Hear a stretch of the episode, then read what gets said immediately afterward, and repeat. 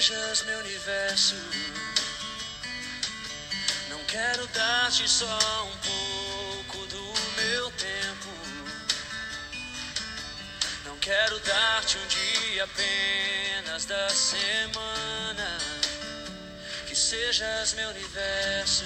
Olá, queridos. Muito bom estar com vocês. Que Deus abençoe a sua vida, que encha você da sua graça, do seu amor e da alegria que vem do Senhor. Estamos fazendo uma meditação no livro de 1 Samuel, no capítulo 1, né? E hoje passaremos para o capítulo 2. Mas só para fazer uma recapitulação, né? Estamos estudando sobre Ana ali, né? Aquela mulher maravilhosa, mas que ela era estéril, ela não podia ter filhos, enquanto a sua concorrente, por assim dizer, tinha muitos filhos e a humilhava de uma forma muito intensa. Né? Mas aquela tristeza toda e aquele misturado com aquele desejo leva Ana a quê? Leva Ana a ir ao templo, orar ali, buscar ao Senhor. Né? Chegando ali, ela fala com o Senhor e está em tanta angústia que só mexe a boca e não se ouve palavras da boca dela. E Eli, então, aquele sacerdote que está presidindo naquela época ali, ele é, olha para ela e pensa que ela está embriagada e já chega nela, né, meio que dando aquela bronca, mulher, até quando você vai ficar é, aí com essas bebidas, para com isso, né? Mas Ana responde com humildade, explica que na verdade ela está orando, na verdade, com intensidade de alma por causa da angústia dela e que ela realmente não tinha bebido, não é o costume dela, e que é, ela pede para que o sacerdote não tenha é, ela como filha do maligno. Né? E de alguma forma ali, pela humildade, né, o Eli ali declara bênção para ela, disse então que Deus conceda o desejo do seu coração. Né? E chega mais para frente, agora, lá pelo versículo 26 do capítulo 1 ainda, né? Ela vai até o templo levar ali o seu filho, né? Que na verdade no versículo 20 diz assim: Aconteceu que, passado algum tempo, Ana concebeu e teve um filho e chamou o seu nome Samuel, porque dizia ela: O tenho pedido ao Senhor. Então ali o próprio nome do filho dela já era um testemunho de que Deus tinha respondido às orações. E é muito importante a gente entender essa questão de testemunhar, ou seja, de falar aos outros aquilo que Deus tem feito para nós na nossa vida. Por quê? Porque sendo assim, gera esperança na vida das pessoas, e esse mundo precisa de mais de esperança. Quantas pessoas estão desesperadas, né? quantas pessoas estão vivendo aí sem esperança nenhuma. É preciso nós sermos usados por Deus para sermos luz, né? para iluminarmos essas vidas, para dar esperança para elas através daquilo que o Senhor coloca dentro de nós, pelo que Ele faz por nós. Né? E ali ela, no versículo então 26, ela vai lá e apresenta-se né, ao sacerdote Eli, e ela diz assim: Meu Senhor, viva a tua alma. Eu sou aquela mulher que aqui esteve contigo para orar. Por este menino orava eu, e o Senhor me concedeu a minha petição que eu lhe tinha pedido. Pelo que também ao Senhor eu o entreguei por todos os dias que ele viver, pois ao Senhor foi pedido e eles adoraram ali ao Senhor. Então veja, ela está realmente muito feliz e ela tinha feito um voto, né? Dizendo que entregaria ao Senhor o seu filho se Deus desse para ela um filho, né? E ela pede um filho homem. Por quê? Porque naquela época, vivendo é, uma vida tipo tribal, né? Era muito importante que tivessem filhos homens para que enfrentassem as lutas, as guerras, né?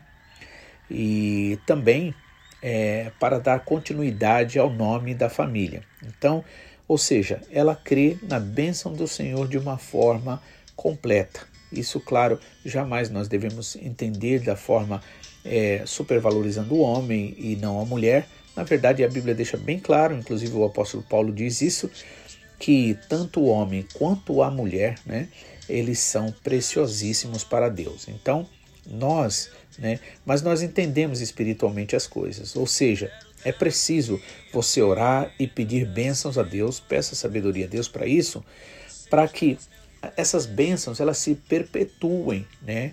Não seja só por um momento, não seja só para uma satisfação sua, mas que seja algo que dê continuidade. Amém? E aí o Senhor atendeu o pedido dela e ela ficou muito agradecida. Aí o capítulo 2 vem falando da oração de Ana, que na verdade é uma oração muito bonita, embora aqui o título seja O Cântico de Ana, porque ele vai para um lado poético de alguma forma. E diz assim: Então Ana disse, orou e disse: O meu coração exulta no Senhor, o meu poder está exaltado no Senhor, a minha boca se abriu, se delatou por é, sobre os meus inimigos porquanto me alegro na tua salvação. Veja, de uma mulher oprimida, de uma mulher é, desprezada, né? ela agora ela está exultando de alegria, né? e ela deixa bem claro: o Senhor é a minha força, né? a minha boca se abriu sobre os meus inimigos. Ou seja, em outras palavras, a resposta de Deus não é falatório, não é simplesmente palavras, não é bate-boca. A resposta de Deus está na bênção. Então eu quero que você entenda muito bem isso. Não se perca nas discussões, não se perca nos falatórios.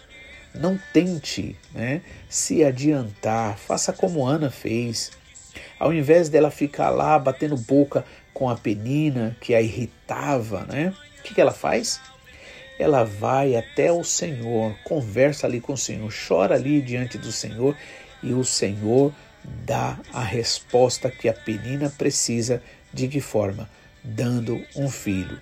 E olha, veja só, esse filho realmente foi uma bênção porque foi destaque na vida da nação de Israel.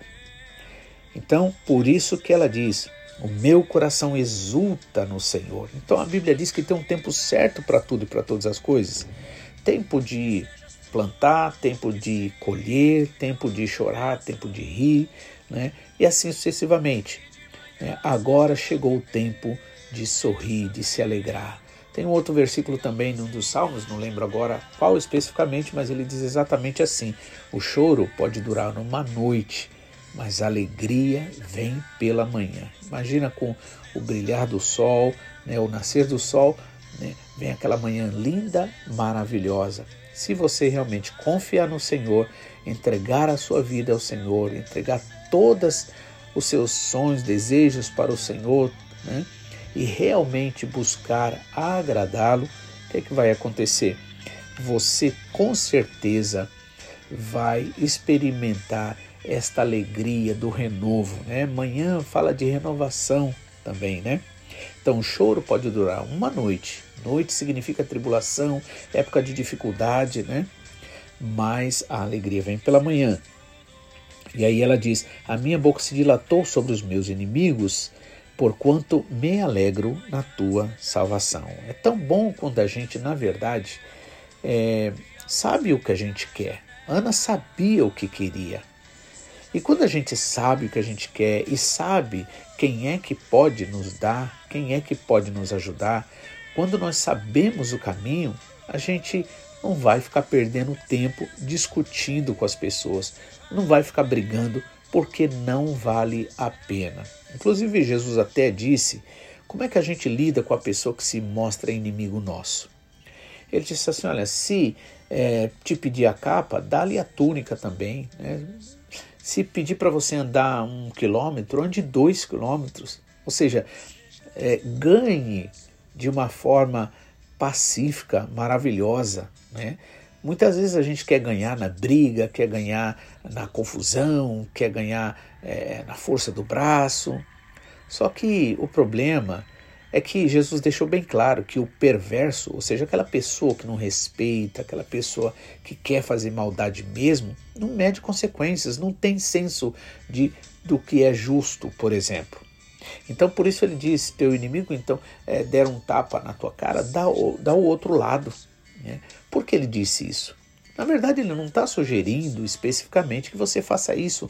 Literalmente, é uma forma de dizer: não resista, né? Não, não, não. É, ou seja, é, deixe, haja de forma que esta pessoa que se mostra inimigo, ela fique envergonhada e ela veja a sua maldade através da tua atitude sábia e verdadeira diante de Deus. Então, por exemplo, eu lembro que em um dos filmes, é, acho que era do professor, eu esqueci, um filme bem antigo, muito legal, muito interessante. Ele diz assim: ele está ensinando, é um professor negro, e ele, ali naquela época de segregação, um dos alunos, ele pergunta para um dos alunos assim: ele pega um pedaço de papel, amassa e diz assim: Olha, se alguém jogar uma pedra em você, o que, que você faz? E aí o aluno vai e responde: Ah, eu devolvo, eu dou de volta para ele, assim, no sentido de jogar pedra na pessoa também, né, que jogou nele. Mas aí o professor vai explicar assim: não, você deve pegar aquela pedra e dizer para essa pessoa: olha, isso pertence a você. Então é exatamente isso que Jesus está ensinando, né? A gente agir de uma forma que as pessoas, que a gente possa ser como um espelho para a pessoa, para a pessoa ver e perceber a sua maldade e como a sua ação é feia, a sua atitude é feia, para que, quem sabe, essa pessoa possa tomar consciência e buscar uma atitude diferente, uma atitude mais justa. Jesus também disse: Se o teu inimigo tiver fome, dá-lhe de comer, assim você ajuntará brasas na sua mente. Significando também isso, ou seja, vai fazer com que aquela pessoa reflita a partir, né, comparando a maldade dela com a bondade sua.